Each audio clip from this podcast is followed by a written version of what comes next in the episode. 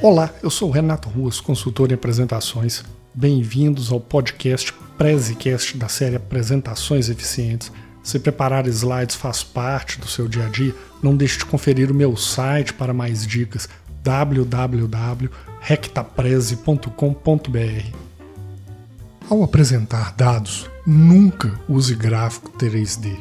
Para ficar um pouco mais claro, eu vou repetir: nunca use esse tipo de gráfico, fuja deles.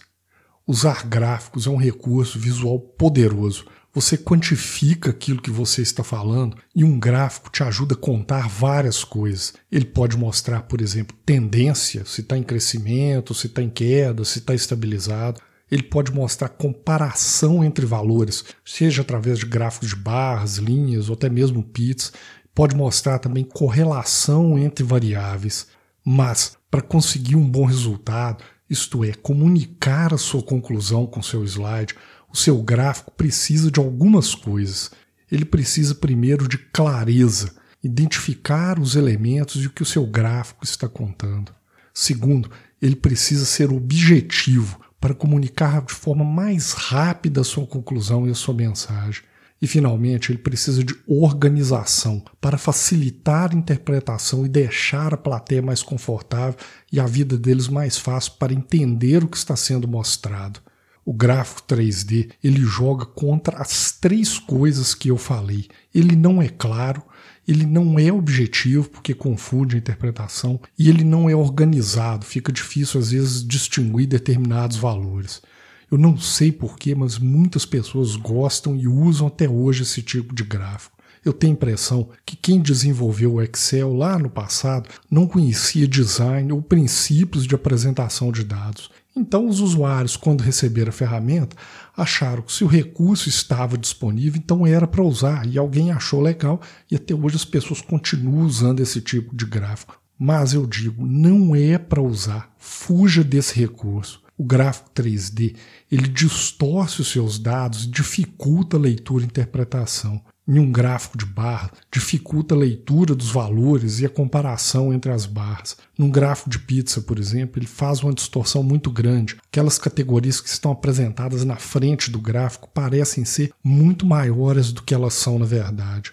Um gráfico 3D só vai funcionar com muito trabalho de design. Vocês devem ter pensado aí quantidade de publicações de mídia, revistas, sites que usam esse tipo de recurso e às vezes até usam da maneira correta e conseguem um bom resultado. Mas reparem que há muito tratamento daquela informação e tem gente especializada para fazer isso.